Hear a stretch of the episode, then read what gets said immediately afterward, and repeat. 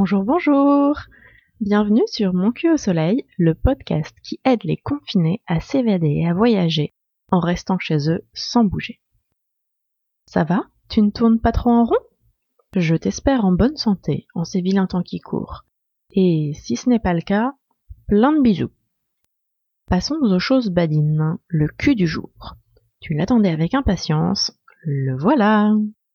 Le cul du jour, c'est le cul de Marie, et je t'avoue que je le trouve particulièrement séduisant. Il s'agit du chou-fleur ultra langoureux au soleil.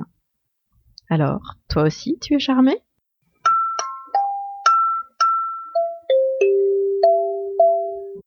En ce moment, on est coincé à la maison. Tu as peut-être envie de t'évader de temps en temps. Alors, accompagne-moi quelques instants, laisse-moi t'emmener dans mes voyages, dans mes bagages. Vais-je t'emmener dans un endroit réel ou bien complètement tiré de mon imagination? Qui sait? Peut-être reconnaîtras-tu un coin connu, peut-être pas.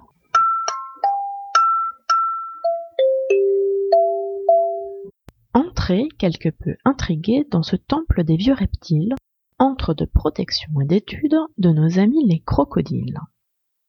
On commence soft, avec les lentes tortues et quelques gros lézards, avant de plonger tout de go dans le monde des dinosaures.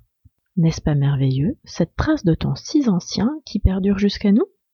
Première rencontre, les alligators au nez retroussé sont dans des cages de verre, rien qui ne dénote d'un parc animalier traditionnel.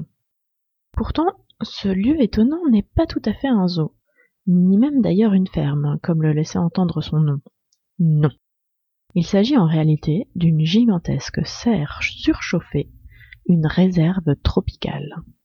À parcourir comme des voyeurs pour ne pas déranger les rois de la place. Quelle surprise de découvrir des marais, d'immenses plantes, une végétation verdoyante, florissante, dans cette gigantesque bulle de chaleur. Nous autres humains évoluons sur des ponts de bois bien en sécurité à distance des impressionnantes bestioles. Ça et là, des monstres paraissent. Au fur et à mesure que l'œil s'habitue, on distingue un museau qui sort de l'eau. Un tronc flottant prend la forme d'un crocodile paresseux. Un ici et un autre là-bas. Oh regarde, il y en a toute une grappe là. La pupille se fait de plus en plus précise, et ce sont des centaines de reptiles qui prennent forme.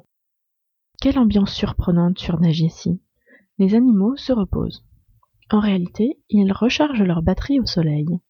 Ils peuvent tenir des jours comme ça, sans nourriture, s'ils ont accumulé suffisamment de chaleur. Le plus surprenant, c'est leur position. Sur terre ou dans l'eau, beaucoup ont la gueule grande ouverte, comme s'ils attendaient que les victuailles leur tombent tout cru dans la bouche, ces flemmards. Dotés d'une vue d'aigle, nous autres humains aurions pu distinguer ces petits oisillons entre les dents aiguisées, qui viennent y becqueter directement les restes de nourriture. C'est ce que la nature a fait de mieux en termes de brosse à dents électrique. Et comme ils rendent un fier service, parce que non, aucun croco n'aime avoir une haleine de chacal, ce serait bien trop ironique, jamais la gueule terrifiante ne se refermera définitivement sur le petit piaf bien utile. Safe and sound, le volatile. Et s'il y avait une leçon à tirer de ces monstres de l'histoire Rester tranquille, ne pas s'en faire, et profiter de chaque rayon de soleil. De temps en temps, une brève toilette, quelques pas sur terre, quelques bras sous l'eau, un rare repas.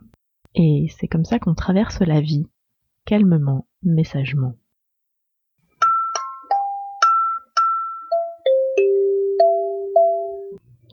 De mon côté, la balade est terminée, mais rien ne t'empêche de la poursuivre et d'innover.